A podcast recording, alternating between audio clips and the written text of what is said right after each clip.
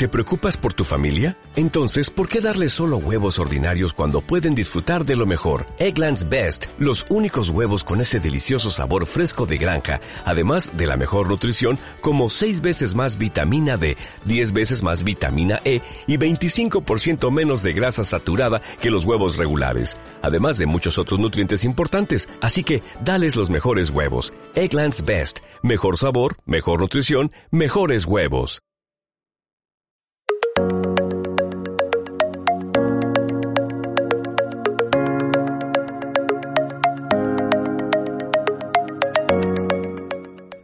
Tú también comunicas. El programa de oratoria, comunicación y liderazgo. Con Juan Bizuete y Carlos González. Muy buenas a todos, queridos oradores, ¿qué tal? ¿Cómo estáis? Hoy vamos a hablar con una periodista, hoy vamos a hablar con Ana Alonso sobre una cosa que a mí me ha interesado mucho últimamente y que está pues en las portadas de todo el mundo, que es el gobierno de Italia.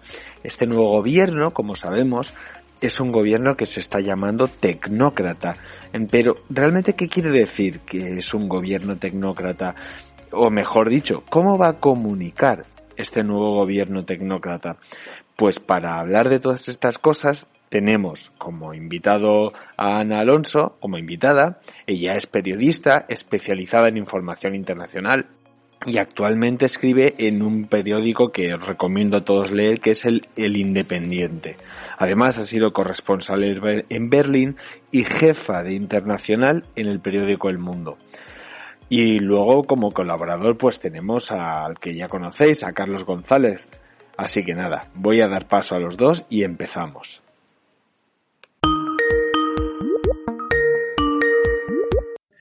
Muy buenas de nuevo y aquí tenemos con nosotros a Ana Alonso. Como decíamos, Ana Alonso es periodista y escritora en el Independiente, un periódico que a todos os, online que a todos os recomiendo. ¿Qué tal, Ana? ¿Cómo estás? Muy bien, encantada de estar con vosotros.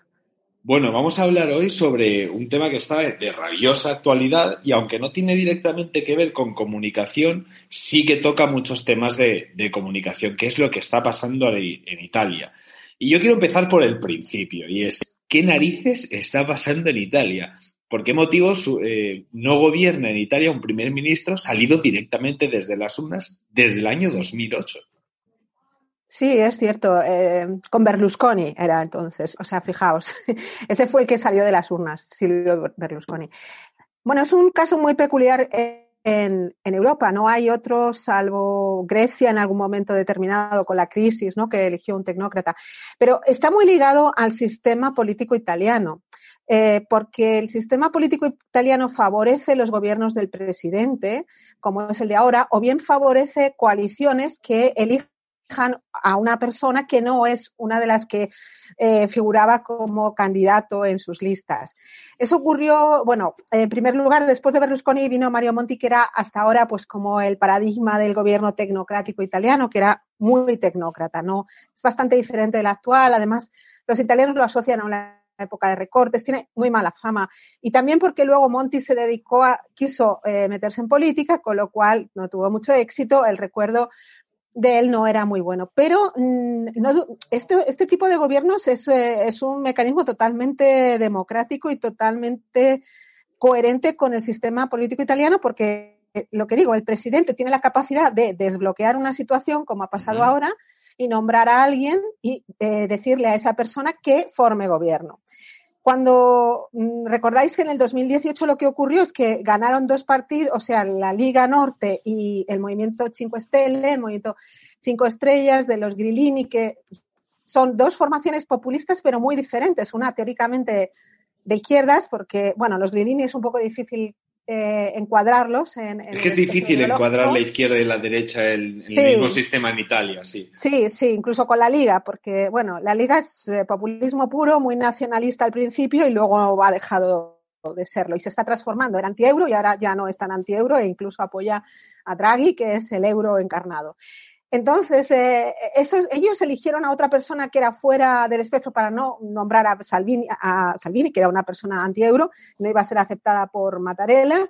Y entonces buscaron a Conte y acordaos que casi todos decíamos, bueno, ¿y de dónde sale Conte? Va a ser una marioneta en manos de, de Salvini, pero no fue así. Conte ganó mucho protagonismo y llegó a dar plantón a, bueno, a, ponerse firme antes, antes Salvini, ¿no? Eh, así que pensemos que, eh, eh, primero, estos gobiernos son tremendamente democráticos, es decir, el presidente elige a una persona, pero esa persona, como ha sido el caso de Draghi, cuando, cuando el presidente Draghi tuvo que aceptar, porque él tiene un gran sentido del deber, y entonces cuando se lo encomienda, pues Draghi lo que dice es, bueno, con reservas, porque eso quiere decir en, en italiano, quiere decir que ahora voy a ver a los partidos y si yo tengo apoyo de los partidos, forma gobierno y si no, no. Y luego tiene que ser ratificado por, los, por el Parlamento, las dos cámaras, el Parlamento y el Senado. Es decir, no hay ninguna duda de que eso es un gobierno democrático. No pensemos que un gobierno tecnócrata es un gobierno que viene de, eh, no sé, que es, que es que son los bancos que se reúnen y nombran ahí a una comité de expertos. No es así. E, es perfectamente eh, cajable en el sistema político italiano. Pero el problema es que la diferencia con el español es grande. En España, por ejemplo, el rey no podría hacer eso. El rey no tiene ese papel que tiene el, presidente italiano. Claro, es un, es un sistema completamente diferente. Mm. Y bueno, Ana, a mí me, gustaría preguntarte por la figura de Mario Draghi, ya que él es bastante conocido fuera de Italia por haber sido el presidente del Banco Central Europeo. Pero, ¿quién es Draghi para los italianos? Bueno, para los italianos Draghi es, eh, es una persona que, que, une a todos, eh, de todo tipo de partidos, de todo tipo de edades. Es, una, es incontestable. Es más, Meloni, que Giorgia Meloni de Fratelli d'Italia, que fue el único partido como partido que, rechaza, eh, ella llega a citar a Bertolt, a Bertolt Brecht y entonces dice, bueno, estamos en el sitio equivocado porque no quedaba otro, ¿no? es decir, es muy difícil decir no a Draghi. ¿Por qué? Porque es una persona muy, eh, tiene, encarna la moralidad. Encarna, encarna el sentido de lo moral, el sentido del deber, la responsabilidad. Pensemos que su biografía eh, también un poco lo revela, porque él, él se queda huérfano con 16 años de los dos. Primero muere su padre y luego su madre. Y a los 16 años se tiene que hacer cargo de, de su casa, pagar las facturas. Él relataba cómo volvía de la playa con un amigo y cuando pues se tenía que hacer cargo de todo lo que había pendiente en su casa. Es decir, una persona recta, es una, es una persona de fiar y, muy experta en su campo de acción. Es decir, se ha formado tanto en Italia, en la Universidad de La Sapienza, como fuera, en el MIT, muy sólida. Y luego los italianos son, como nosotros, también muy orgullosos y, ven que es una persona muy respetada en Europa. Y eso para ellos es muy, muy importante. El hecho de que Draghi eh, fuera capaz de que, de, de, de alguna manera, de que Merkel le respetara, de que Alemania respetara primero que hubiera un eh, italiano como presidente del Banco Central Europeo y luego que realmente mm, pues hiciera caso de esa, de esa consigna suya de que lo, hacer lo que sea necesario, pues para ellos es un motivo de, gran orgullo. Es decir, de momento es muy respetado. De hecho, a Draghi lo, todos le ven como presidente de Italia más que como primer ministro, ¿no? Que, o sea que entonces es un poco el, motivo por el que, digamos, es tan respetado y todo, la, gran historia que tiene detrás, ¿no? Estabas comentando primero el, storytelling que tiene, que estaba pensando yo, ríete tú del storytelling de Obama comparado con, el de Mario Draghi. Eh, pero por otro lado también no eso, es decir, es que fue un italiano el que de vez en cuando ha puesto firmes ni más ni menos que a Merkel, claro, eso, eh, de poder decir eso, pues yo creo que, a cualquier eh, patriota no le lleva un poco de orgullo. Entonces, eh, podríamos decir que es por eso, ¿no? Por el respeto que ha generado fuera del país y por el respeto intrínseco que tiene por su propia historia dentro del país, ¿no? Por, lo que es tan querido. Sí, así es. Bueno, los italianos son muy respetuosos con lo que es los estudios, es decir, la gente que tiene un grado elevado de formación, ¿no? Esa gente que... Y luego eso, él encarna pues lo moral. Si se ve en el, discurso que dio en el Senado, es, él dio un discurso a la, a la, antigua usanza, es decir, hablando de la responsabilidad, de, el deber hacia las nuevas generaciones, del sentido del poder. Mm, habla, en un lenguaje que parece, parece que es antiguo, pero no, se entiende en cualquier época y más ahora en un momento de crisis, ¿no? Por eso es una persona para ellos de fiar, de fiar porque sabe de lo que habla, porque es respetado en el extranjero y porque les parece que no es alguien mm, nada ligado a los males de Italia, como es la corrupción. Eh, es nada sospechoso de ser un corrupto o de estar ahí en, política, que nunca ha estado en política. De hecho, a su mujer una vez le dijeron, bueno, tu marido luego acabará en política y dijo, bueno, vamos, nunca jamás, ¿no? Y mira, ahora... Es un poco un, outsider, ¿no? En el sentido de que es, alguien que viene más del sector privado, aunque sea eh, del Banco Central y todo esto, pero que viene, pero viene más del sector privado y, entra en política de, forma, pues eso, como, como decimos, un gobierno tecnócrata. Pero ¿es él solamente el tecnócrata o está formando un gobierno alrededor suyo también de tecnócratas?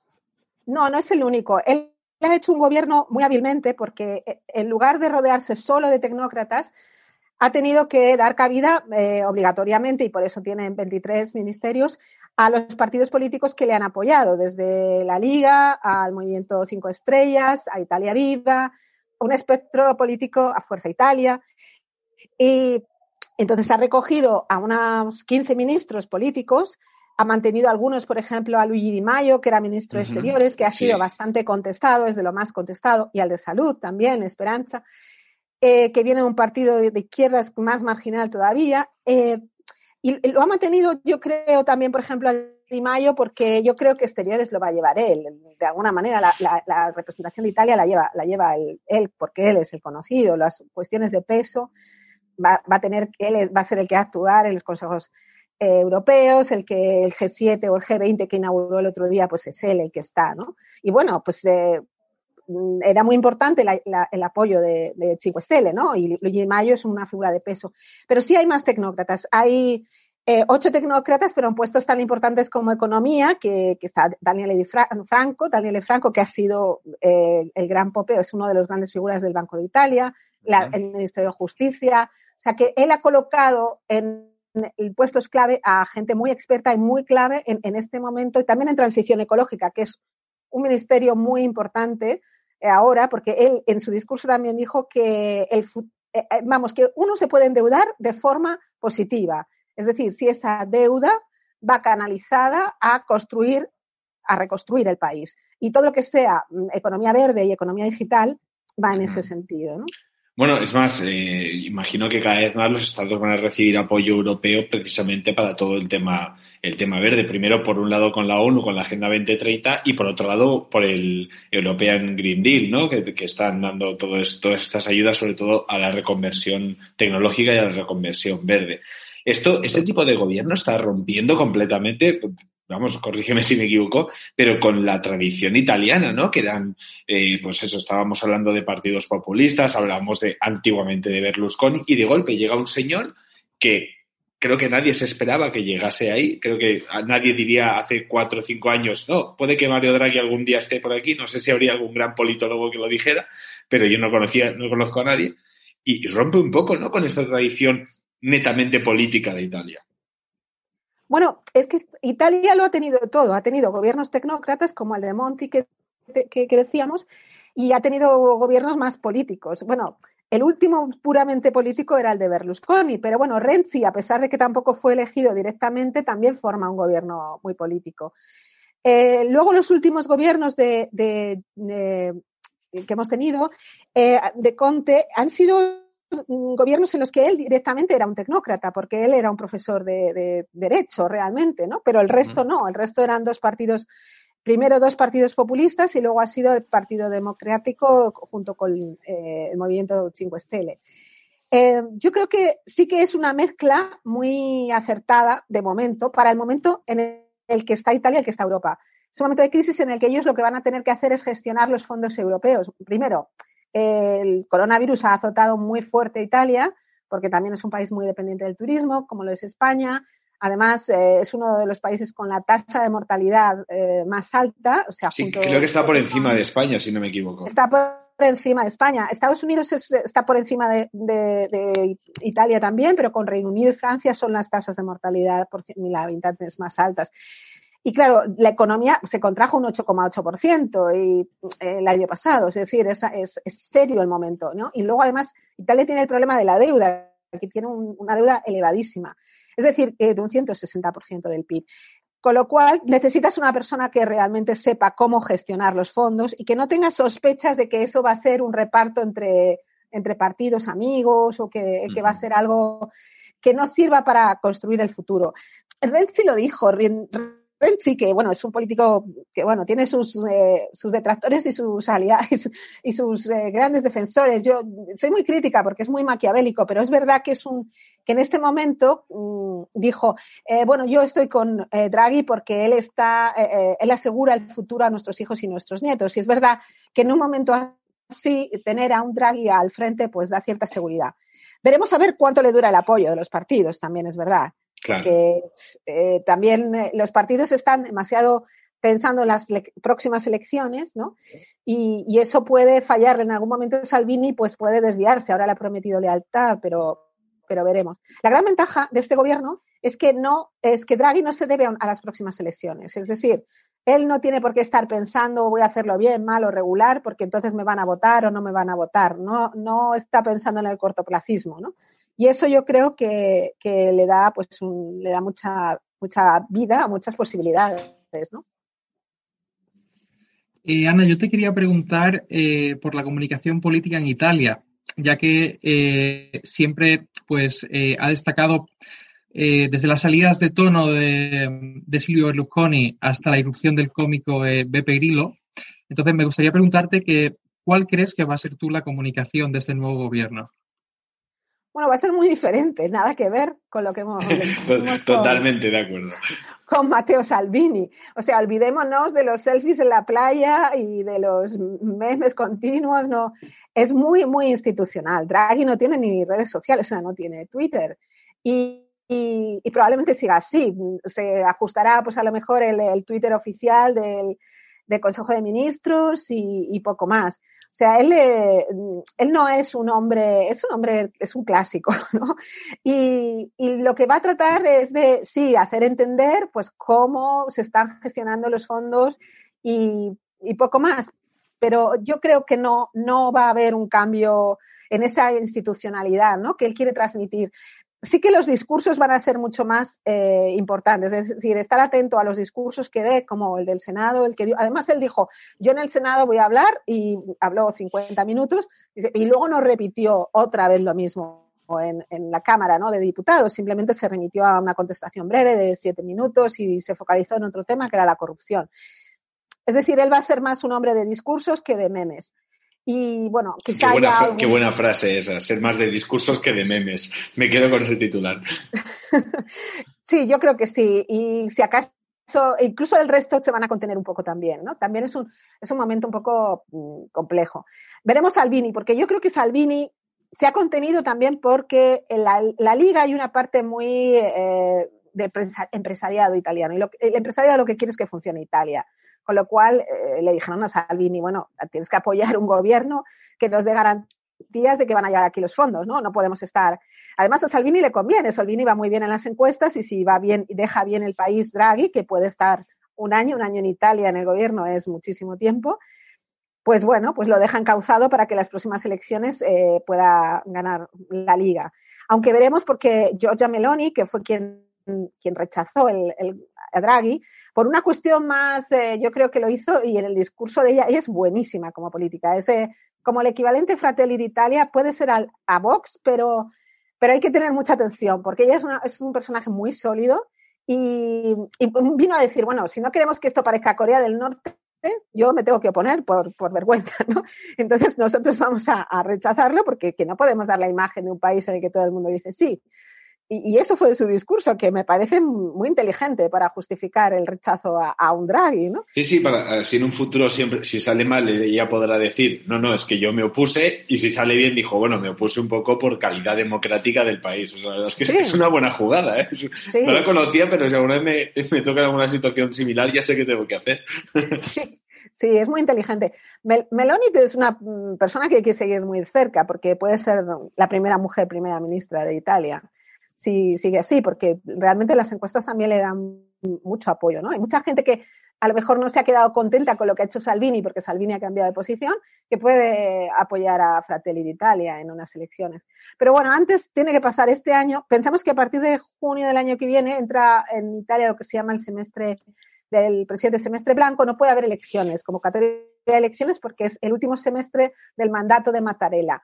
Y en Mattarella ya termina en enero del 22. Probablemente lo que dicen muchos italianos es que Draghi entonces sea candidato a presidente y sea presidente y entonces deje paso a un primer ministro de transición, que puede ser Daniele Franco, hasta la convocatoria de elecciones en primavera de 2021. Claro, hay que entender que es diferente al sistema español de presidente, primer ministro. Aquí no tenemos primer ministro, tenemos presidente y luego el jefe de Estado, que es el rey. Es, un sistema diferente. Además, aquí nuestro jefe de Estado no varía y en otros países como en Francia o, en, en Italia sí. Carlos, adelante con, con, la última pregunta, que ya se nos acaba el tiempo. Eh, bueno, Ana, pues para concluir, eh, nos gustaría que nos recomendases un libro y una película. En general, no de Italia. No, en general. El favorito. es una, es una pregunta personal. Es tu libro y tu película favorito. Bueno, es que es muy difícil eso. Muy difícil. Creo que es la pregunta más eh, difícil de todo el programa, sí. sí. A ver, por impulso, y yo soy muy germanófila y a mí un libro que me impactó mucho se llama El lector de Schlink, de Bernhard Schlink, porque narra una historia, primero porque me, me apasiona la lectura, a mí también me, me transformó mucho y me ayudó mucho. Y es una historia mm, que dice mucho de, de, la historia de Alemania también, ¿no? De cómo, de cómo eran esas personas que participaron en el, en el nazismo, pero, pero la intrahistoria, es decir, no los grandes dirigentes, sino los capos de los campos. Y, y, eso partiendo de una, eso también está unido a una historia de amor. Y entonces es un, es realmente, a mí me, me bueno, es un libro que, que se lee rapidísimo y luego hay una película también del libro que también está bastante bien, ¿no? Es una historia de amor además entre un jovencito, pues, yo qué sé, 17, 17, 18 años y una, una, una, señora que podía tener treinta y pocos, ¿no? Que se descubren y luego se reencuentran, ¿no? Y es, bueno, eh, eh, a mí me, me, parece muy interesante.